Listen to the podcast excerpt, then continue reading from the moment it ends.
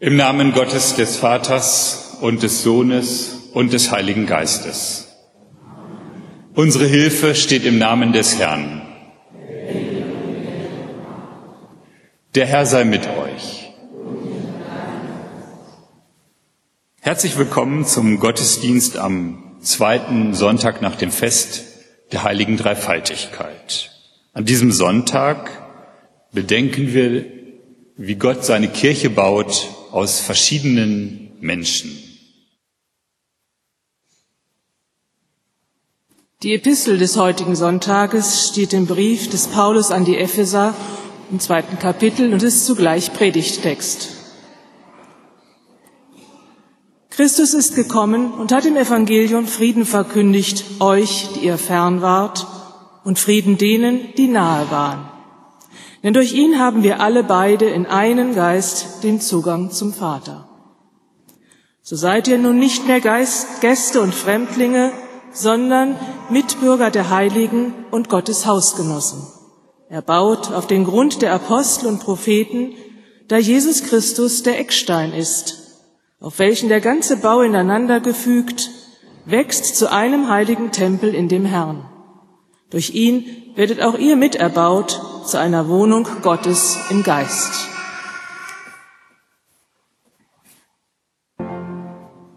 Das Evangelium steht bei Lukas im 14. Kapitel. Ehre sei dir, Herr. Jesus sprach, es war ein Mensch, der machte ein großes Abendmahl und lud viele dazu ein. Und er sandte seinen Knecht aus zur Abendstunde des Abendmahls, den Geladenen zu sagen, komm, denn es ist alles bereit. Und sie fingen an, alle nacheinander sich zu entschuldigen. Der erste sprach zu ihm, ich habe einen Acker gekauft und muss hinausgehen und ihn besehen. Ich bitte dich, entschuldige mich. Und der zweite sprach, ich habe fünf Gespanne Ochsen gekauft und ich gehe jetzt hin, sie zu besehen.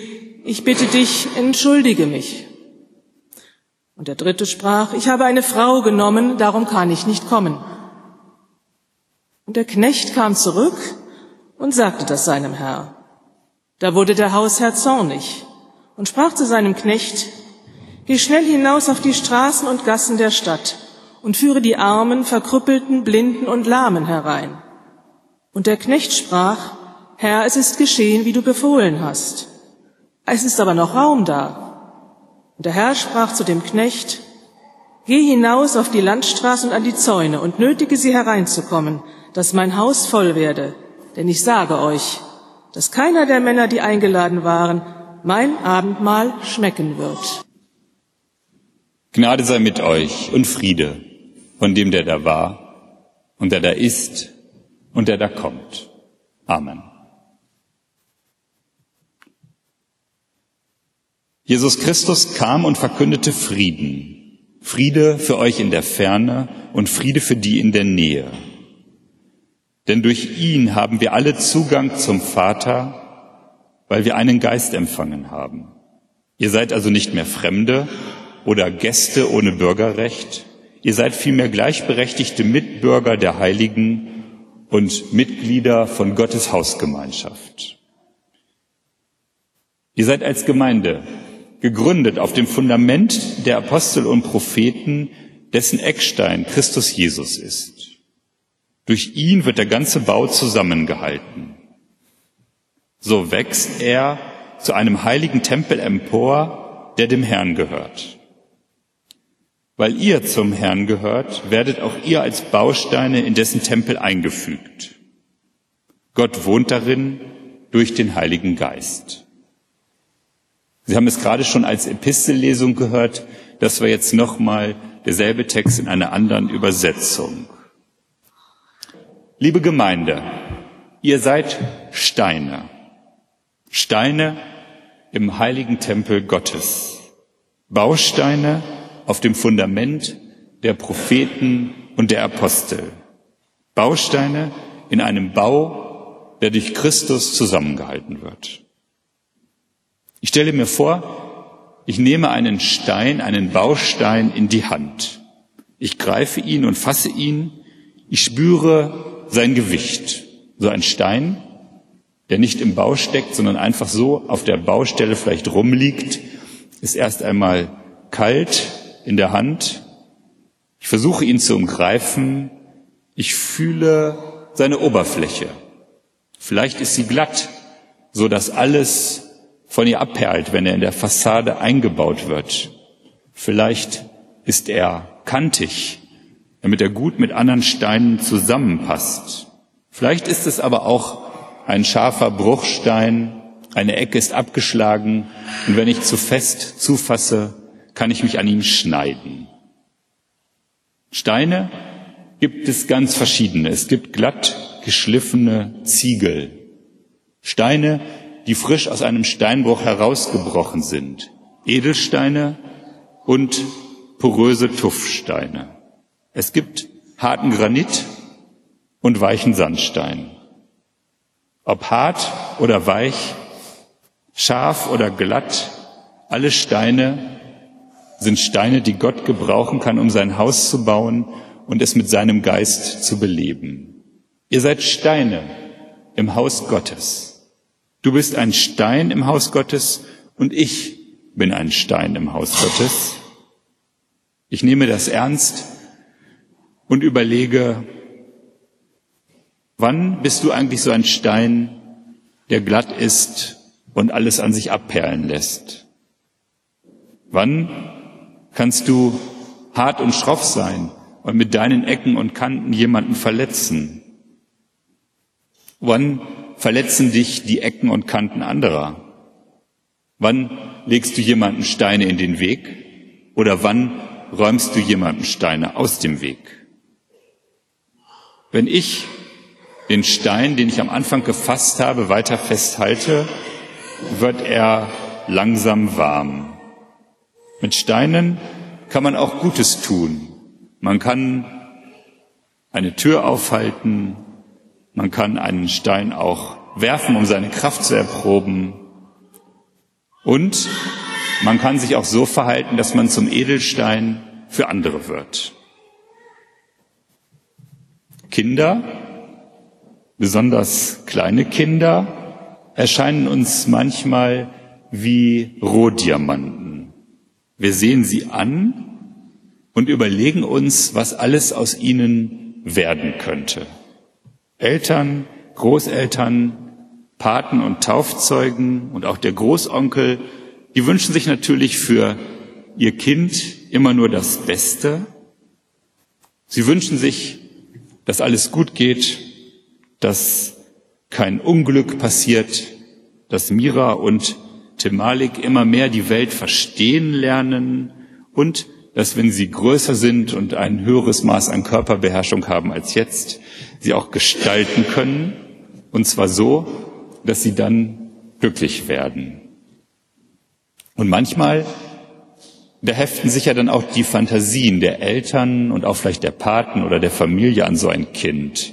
Fantasien von einem gelingenden Leben, Fantasien von guten Entwicklungen, Baupläne für ein gutes Leben, in dem vom Beginn an das Fundament richtig gelegt wird. Und ich beobachte das immer wieder bei Eltern, es ist ja auch verständlich, dass sie sich sehr viel Mühe geben, später dann, wenn die Kinder größer sind, die richtige Kita zu wählen oder die richtige Schule oder zu überlegen, was für das Kind das Richtige ist. Und ich denke, das ist ganz normal, dass Eltern solche Pläne machen, auch die Familie, und dass solche Fantasien sich an ein Kind heften.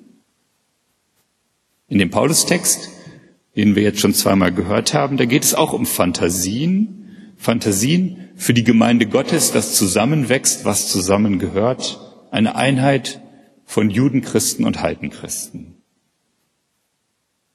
Aber lassen Sie uns noch mal zu den kleinen Kindern zurückkommen. Was sind das eigentlich für Fantasien, die wir für kleine Kinder haben? An was denken Sie zuerst, wenn Sie sich für Ihr Kind oder Ihre Patenkinder oder Ihre Neffen und Enkel wünschen, dass das Leben gelingt? Was fällt Ihnen da zuerst ein? Was wünschen Sie denn dann? Vielleicht wünscht man Ihnen Gesundheit, dass kein Unfall oder keine Krankheit Sie versehrt. Vielleicht wünschen wir ihnen, dass sie Beziehungen, dass sie Menschen kennenlernen, die das Beste für sie wollen, dass ihnen gute Menschen begegnen. Vielleicht wünschen wir ihnen auch Erfolg später im Beruf oder Ansehen in der Gesellschaft. Solche Fantasien für Kinder sind normal und alle Eltern und Großeltern, denke ich, haben sie. Es sind Fantasien von Ganzheit und gelingendem Leben. Es sind nicht unbedingt die Fantasien vom Haus Gottes und seinen lebendigen Steinen, die zuerst in den Sinn kommen.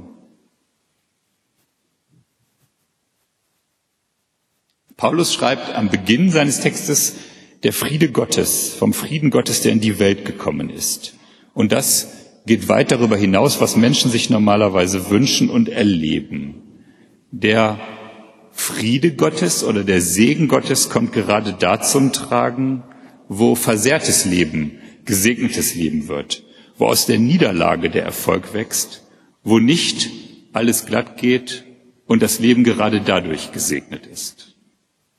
Der christliche Glaube hat eine andere Perspektive auf die Welt und andere Werte, als sie für gewöhnlich von gelingendem Leben gedacht werden. Ich will Ihnen ein Beispiel erzählen. Kein Beispiel aus Lippe, nicht, dass sich jetzt hier jemand ertappt fühlt. Ein Polizist gewöhnte sich im Laufe seines Lebens das Alkoholtrinken an. Immer mehr. Es ging sogar so weit, dass er auf seinem Streifendienst an bestimmten verborgenen Orten Flaschen versteckte, damit der Nachschub gesichert war. Und irgendwann hat er dann auch schon dabei gemerkt, dass sein Alkoholkonsum nicht mehr von ihm kontrolliert wird, sondern dass der Alkohol ihn im Griff hat. Und nach vielen Gesprächen dann mit seiner Familie und mit seinen Vorgesetzten hat er dann eine Kur gemacht. Nicht nur eine, sondern mehrere. Aber irgendwann war er dann den Griff des Alkohols los. Er ging den normalen Berufsweg weiter und wurde schließlich in seiner Behörde Suchtberater. Er half vielen Kolleginnen und Kollegen bei Suchtproblemen und dafür genoss er wirklich ein hohes Ansehen. Er war aufrichtig und ehrlich er konnte von seiner eigenen Erfahrung berichten. Viele Jahre später, als er starb, erwähnte der Prediger bei der Trauerfeier die Geschichte von Sucht und Heilung und von Heil aus der Sucht dann nicht. Das geschah auf Wunsch der Familie. Und als ich das miterlebt habe, da war mir klar, dass da die gesellschaftlichen Vorstellungen vom gelungenen Leben ins Spiel gekommen sind. Nämlich, dass die gesellschaftlichen Vorstellungen vom gelungenen Leben nicht deckungsgleich sind mit den christlichen Vorstellungen vom gelungenen Leben. Ich vermute, dass die Familie befürchtet hat, dass die Geschichte ihres Ehemannes, ihres Familienvaters mit einem Makel versehen würde, wenn man die Wahrheit erzählen würde. Ich habe dann gedacht, es ist doch eine zutiefst christliche Geschichte. Aus dem, was die Gesellschaft ablehnt, wird aus dem Makel wird ein Segen. Segen für die vielen Polizistinnen und Polizisten, die er beraten hat, Segen für andere. Und gerade durch seine überwundene Suchterkrankung konnte er so vielen helfen. Nur und nur weil er dieses erlebt hatte, konnte durch ihn so viel Gutes geschehen. Und dieses ist das nicht im Leben Jesu genauso, möchte ich fragen? Für die einen ist die Wahrheit vom gekreuzigten und auferstandenen Christus kaum zu glauben, eine Torheit, wie Paulus schreibt. Und für andere ist der Mann, der sein Leben für Liebe und Gewaltlosigkeit eintrat wie kein zweiter und dafür gekreuzigt wurde, ein Beispiel, ein positives Beispiel. Er ist gescheitert nach menschlichen Maßstäben, aber aus den Klauen des Todes gerissen und uns allen vor Augen gestellt, nach Gottes Maßstab das Heil der Welt. Unser Herr Jesus Christus, so schreibt es Paulus, ist der Eckstein, der den Bau des Hauses zusammenhält, der den Frieden stiftet. Der Friede mit Gott und der Friede mit dir macht. Ich will nochmal zurückkommen diesen Unterschied zwischen dem gesellschaftlichen Bild und dem christlichen Bild. Wenn wir uns das gesellschaftliche Bild von gelingendem Leben vorstellen, dann ist es so wie eine perfekte Kugel. Die Kugel sollte rund sein, eine glatte Oberfläche bieten, keine Dellen haben, keine Risse haben, einfach von außen betrachtet gut aussehen. Dann ist das Leben gelungen. Dann ist das Leben rund. Und wenn ich mich dann hineinversetze in die Kugel und denke, ich wäre so eine Kugel, die nach außen hin ein gelingendes Leben zeigt, wo alles glatt und rund und perfekt geordnet ist, dann denke ich, das ist ja innen nicht schön. Das muss ja dunkel sein. Da ist ja gar kein Riss, wo Licht, Luft und Liebe reinkommen kann. Da ist gar kein Loch, wo es einen Kontakt zur Außenwelt gibt. Das fühlt sich innen bestimmt nicht so gut an. Und erst der Riss, das Loch, der Makel macht es möglich, dass es einen Austausch mit dem Außen gibt, macht es möglich, dass Gott in das Leben treten kann und macht es möglich, dass Gott durch das, was wir vielleicht als Makel begreifen oder im Bild der Steine als harte Kante, dass das zum Segen werden kann. Nach christlicher Auffassung ist es also gerade so, dass das versehrte Leben das gelingende Leben ist. Und das Haus Gottes was wir als Steine miteinander bauen, das ist das Unperfekthaus. Es ist ein Haus, wo Gott aus gebrochenen Steinen, aus Steinen mit Ecken und Kanten seine große Kathedrale des Lebens baut. Und ich bin hier froh, dass heute Mira und Temalik getauft wurden. Sie sind jetzt auch Steine in diesem Unperfekthaus, komme, was wolle. Sie sind Teil dieses Hauses Gottes und sie sollen und dürfen es sein. Und weil Gottes Haus ein unperfekt Haus ist, müssen sie nicht auf Teufel komm raus an der perfekten Kugel, an der Selbstoptimierung arbeiten, um nach außen gelingen zu wirken. Sie dürfen sein, wie sie sind, unperfekte Kinder Gottes. Mira und Tim, herzlich willkommen im Haus für alle Sünder und Heiligen. Amen.